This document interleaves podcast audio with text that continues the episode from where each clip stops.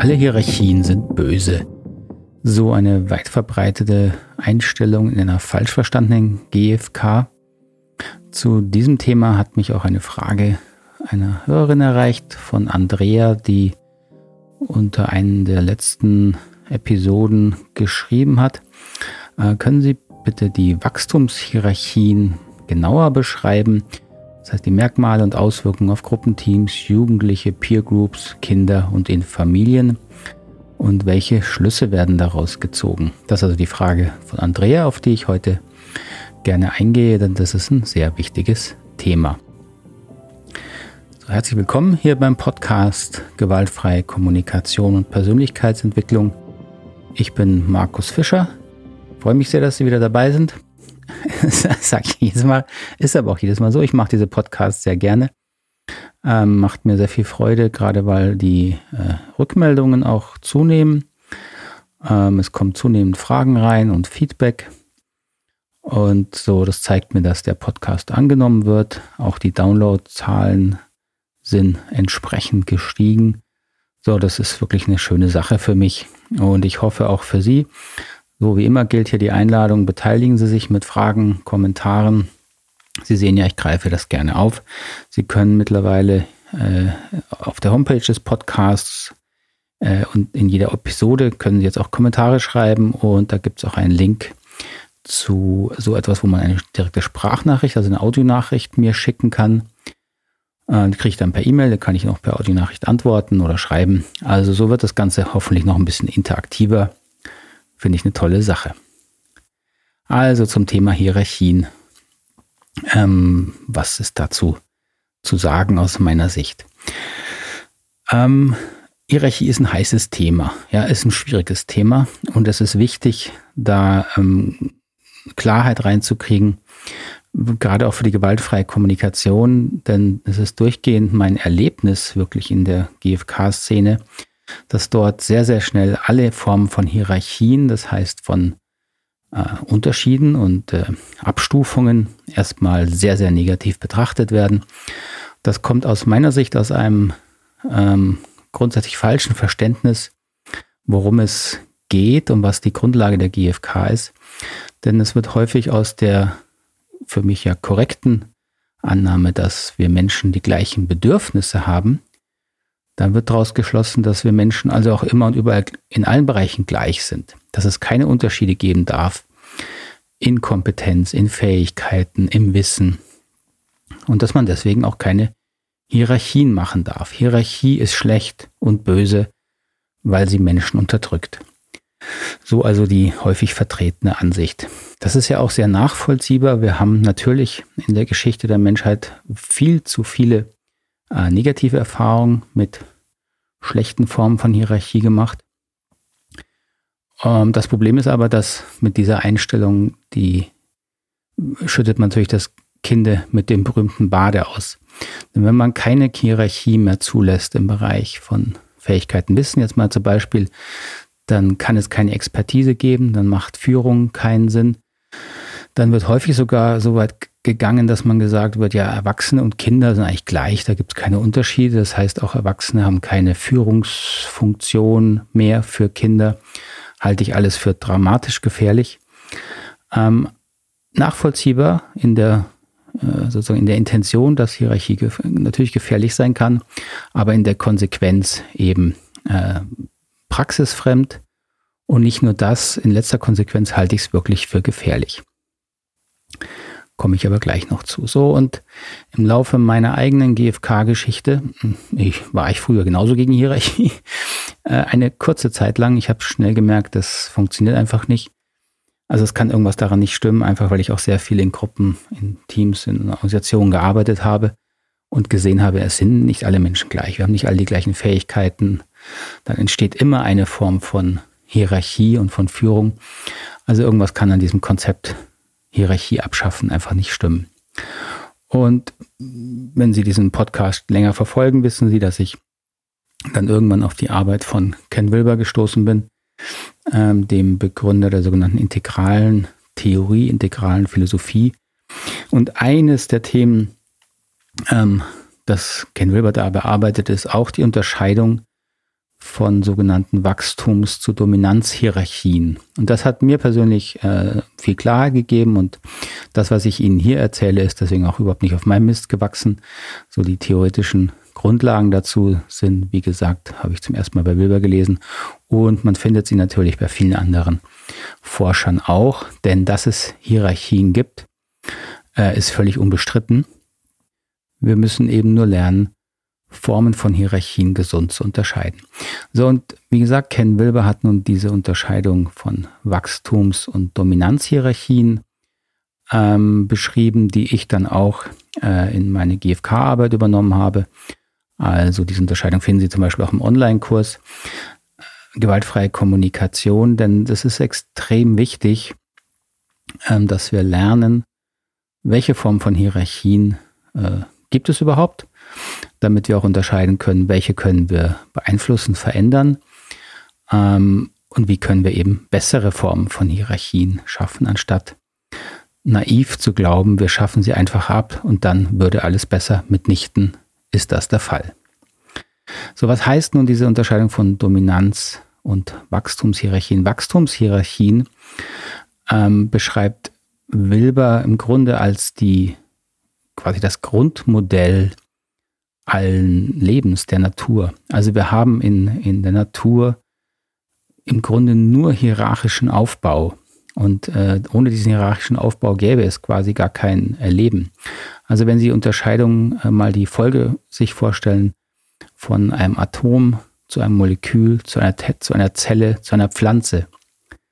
Oder von einem Molekül zu einer Zelle, zu einem Organ, zum Menschen. So, das ist ein ganz typischer hierarchischer Aufbau. Äh, es kann keine Zelle geben ohne Moleküle. Ja, Moleküle formen sich jetzt mal aufgrund von äh, natürlichen evolutionären Vorgängen zu Zellen. Aus diesen werden Organ und Organe sind die Voraussetzung von Menschen, ja, beispielsweise von Lebewesen. So, in zeitlicher Abfolge kann es nicht den Menschen vor Molekülen geben. Es ist schlicht unmöglich. So, da ist eine ganz klare Hierarchie drin.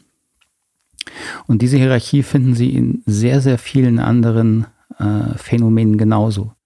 Wenn wir äh, sprechen lernen, dann haben wir erst, entwickeln wir ein Brabbeln, ja, noch keine, keine Laute, dann entstehen langsam Laute. Dann lernen wir Worte und können sie äußern und dann kommen erst Sätze. Es ist noch kein Baby auf die Welt gekommen, das in kompletten Sätzen spricht.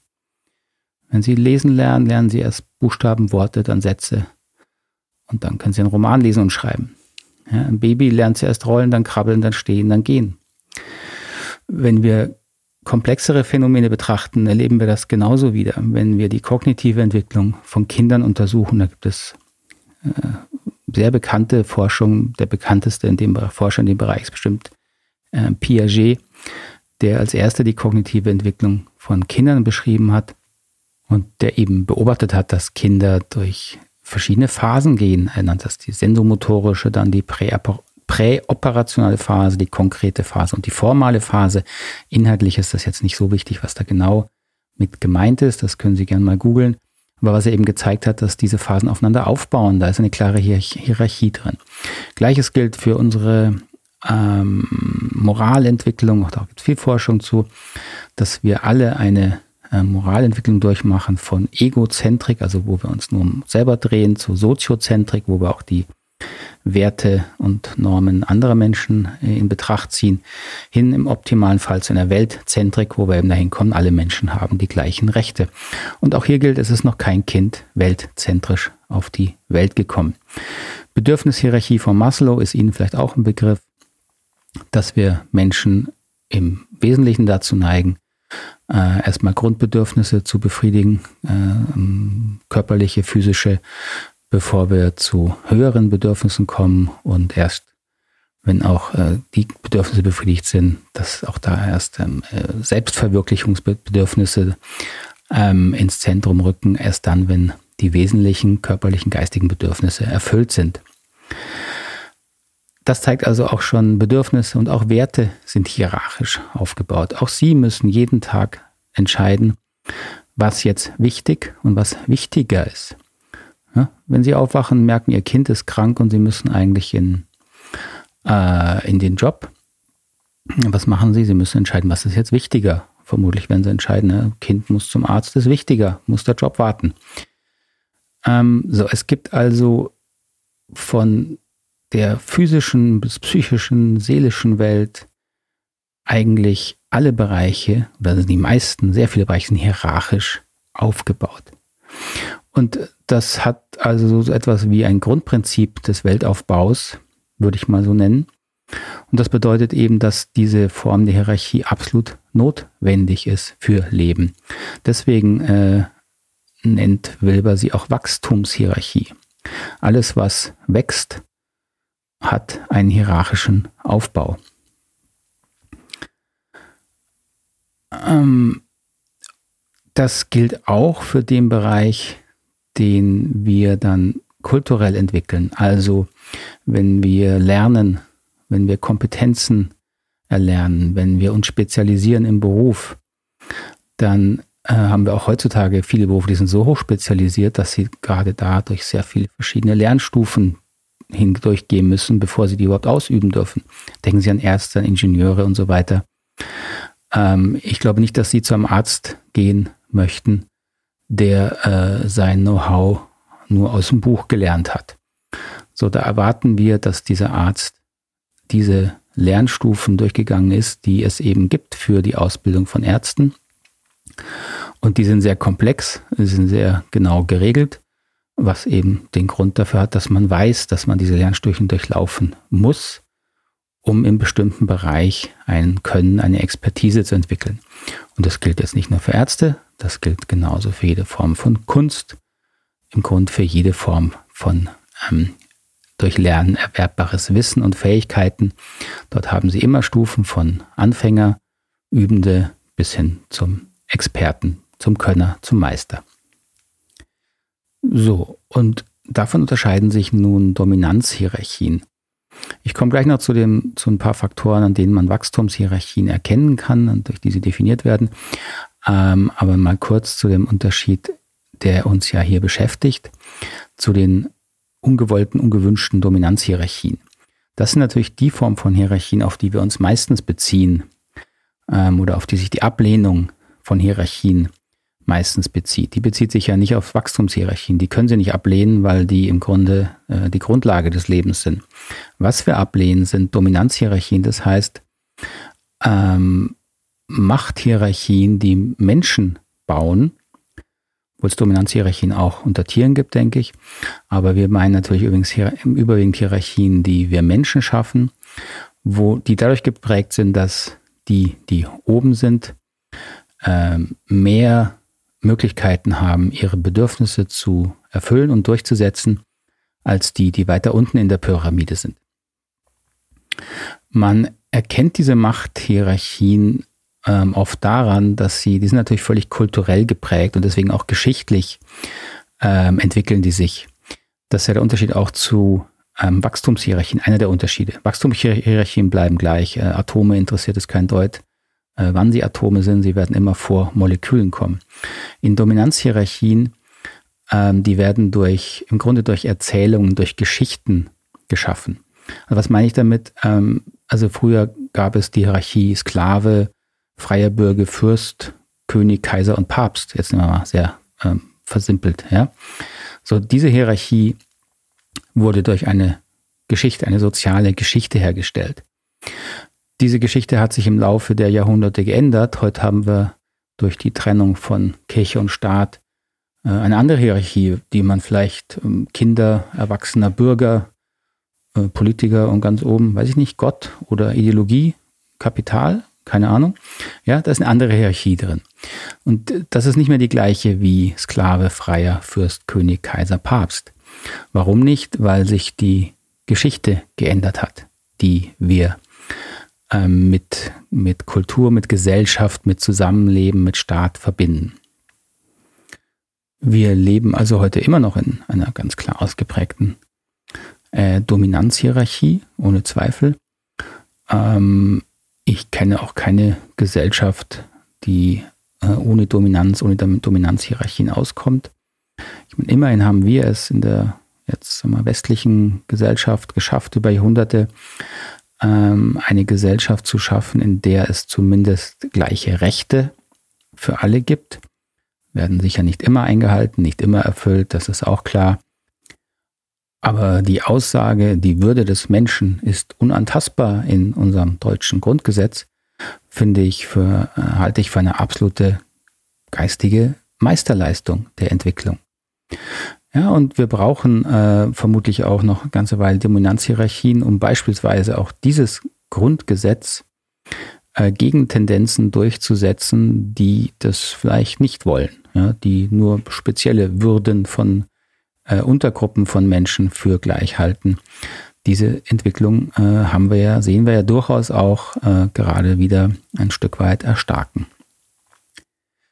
So Dominanzhierarchien sind also im Wesentlichen, sage ich jetzt mal, menschgemacht, obwohl sich auch in der Tierwelt, denke ich, kann man das äh, wiederfinden. Denke, dass auch höhere Lebewesen ähm, äh, höhere ähm, säugetiere Dominanzhierarchien entwickeln. Aber jetzt mal für die Vereinfachung können wir sagen, das ist menschengemacht. Die Wachstumshierarchien, die ich anfangs beschrieben habe, ähm, zeichnen sich eben durch eine gewisse mal wirklich natürliche Ordnung aus. Man kann äh, auch ein paar Merkmale beschreiben, wenn Sie das mehr interessiert. Ich kann hier nur kurz drauf eingehen.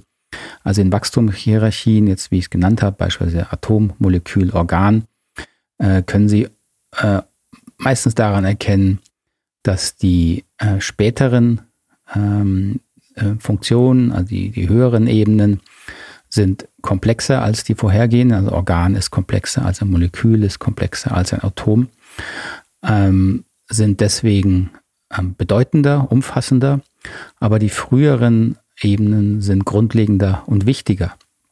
Also was bedeutet das? Also wenn Sie ähm, aus diesem Universum äh, alle Organe rausnehmen, dann juckt das das Universum erstmal gar nicht, weil das betrifft nur alle Lebewesen, die eben Organe haben. Wenn Sie aus diesem Universum aber alle Atome rausnehmen, dann gibt es kein Universum mehr, zumindest kein materielles.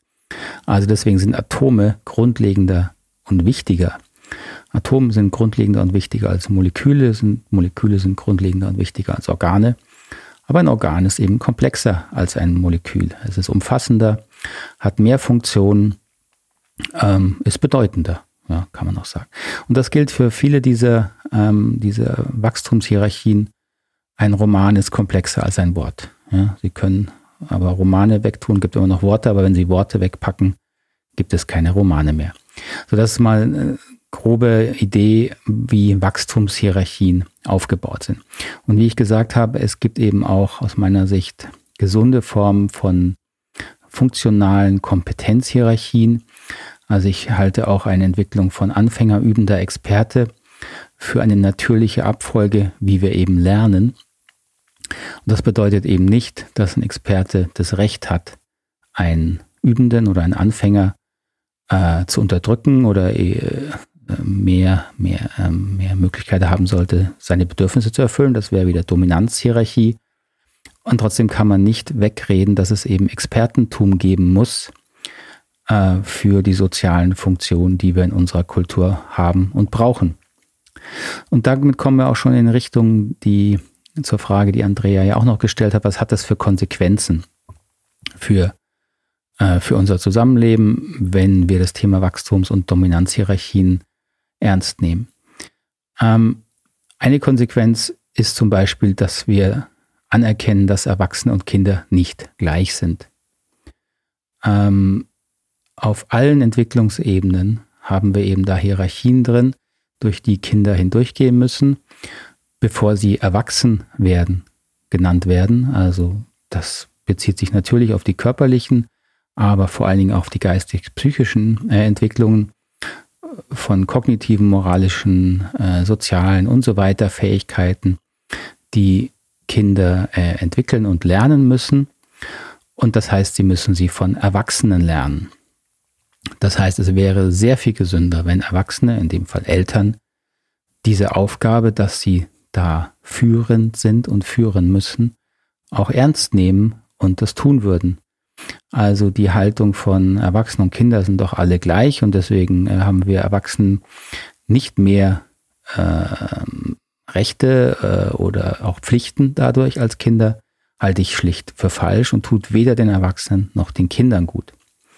Erwachsene sollten und müssten klar kriegen, welche Werte haben sie, wollen sie haben und dazu stehen und die ihren Kindern zu vermitteln. Dass dabei Fehler passieren, ist mal völlig zweifelsfrei.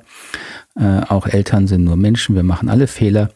Der größte Fehler ist, wär, wäre es aber aus meiner Sicht, es nicht zu tun, nicht voranzugehen, nicht zu führen äh, und die Kinder quasi äh, laissez-faire-mäßig ihrer eigenen Entwicklung zu überlassen, äh, was immer das sein soll. Äh, Kinder aus sich heraus entwickeln sich an, angeregt durch ihre Umwelt und da können wir uns Entwachsene eben nicht, nicht einfach rausnehmen aus dieser Gleichung. Da müssen wir zu stehen, dass wir da vorangehen. Und das lässt sich dann natürlich entsprechend übertragen auf Gruppen von Kindern, auf Jugendlichen, äh, ich denke, der Erwerb von Kompetenzen und Fähigkeiten, ähm, dass wir da als Erwachsene lernen, dass das ist unsere Aufgabe, Kindern da äh, den Raum zu geben, die Möglichkeiten zu geben, auch die Ressourcen zu geben und eben auch die Anleitungen und Grenzen zu geben, die immer drin stecken, wenn wir Kompetenzen und Fähigkeiten erwerben müssen. Äh, als Kind neige ich, als Kinder, Kinder neigen dazu einfach, wenn sie, die sind egozentrisch erstmal, äh, die möchten ihre Gefühle ausleben und dann wird halt rumgeschrien, wenn es ihnen so passt. Äh, ja, und dann braucht es Erwachsene, sagen, nee, hier im Sozialen jetzt gerade nicht. Wenn wir Erwachsene sind, dann braucht es da eine Grenze. Und das akzeptieren Kinder, wenn es ihnen ruhig und nachhaltig vermittelt wird. Ähm, und es ist weder Kindern noch den Erwachsenen geholfen, wenn äh, Eltern da grenzenlos irgendwie Kinder in jede Richtung, die es dann hat, sich entwickeln lassen. Da halte ich gar nichts von. Klar ist natürlich, dass Zugehörigkeit von Menschen immer gegeben sein muss. Ähm, von, also die Zugehörigkeit von Menschen äh, muss im Auge behalten werden. Das beziehe ich mich jetzt darauf, wenn es darum geht, um, um Jugendliche in Peer Groups, um Gruppen. Ähm, mit die größte Angst, die Menschen haben, ist, dass sie aus Gruppen und sozialen Zusammenhängen rausfallen. Und auch da müssen wir Erwachsene ein Auge drauf haben, dass Jugendliche ihre Peer Group finden, ihre Zugehörigkeit finden, angemessen halt an ihre Fähigkeiten und Kompetenzen. Also es muss ja nicht jeder im Fußball- oder Schachverein sein, äh, weil das sind nicht alle Fähigkeiten und Kompetenzen die gleiche, aber jeder braucht eine Peer Group, jeder braucht eine, jeder Jugendliche, Kind braucht eine Gruppe, ähm, zu der es sich zugehörig fühlt. Und das ist natürlich nicht immer einfach und auch das ist Aufgabe der Erwachsenen, das im Auge zu behalten. Gut, das war es mal im Groben zu dem Thema ähm, Wachstums- und Dominanzhierarchien. Jetzt ein Stück weit bezogen auf das Thema nochmal Kinder und Jugendliche, weil sich da ähm, die Frage von Andrea darauf bezogen hat. Wenn Sie dazu noch Fragen, Kommentare haben, wie gesagt, einfach unter dem Podcast hier schreiben oder mir eine Sprachnachricht schicken. Und dann freue ich mich aufs nächste Mal, äh, wenn wir uns wieder hören hier im Podcast für gewaltfreie Kommunikation. Ich wünsche Ihnen einen schönen Tag, eine schöne gute Nacht oder wann auch immer Sie das hier hören. Alles Gute. Bis dahin, Ihr Markus Fischer.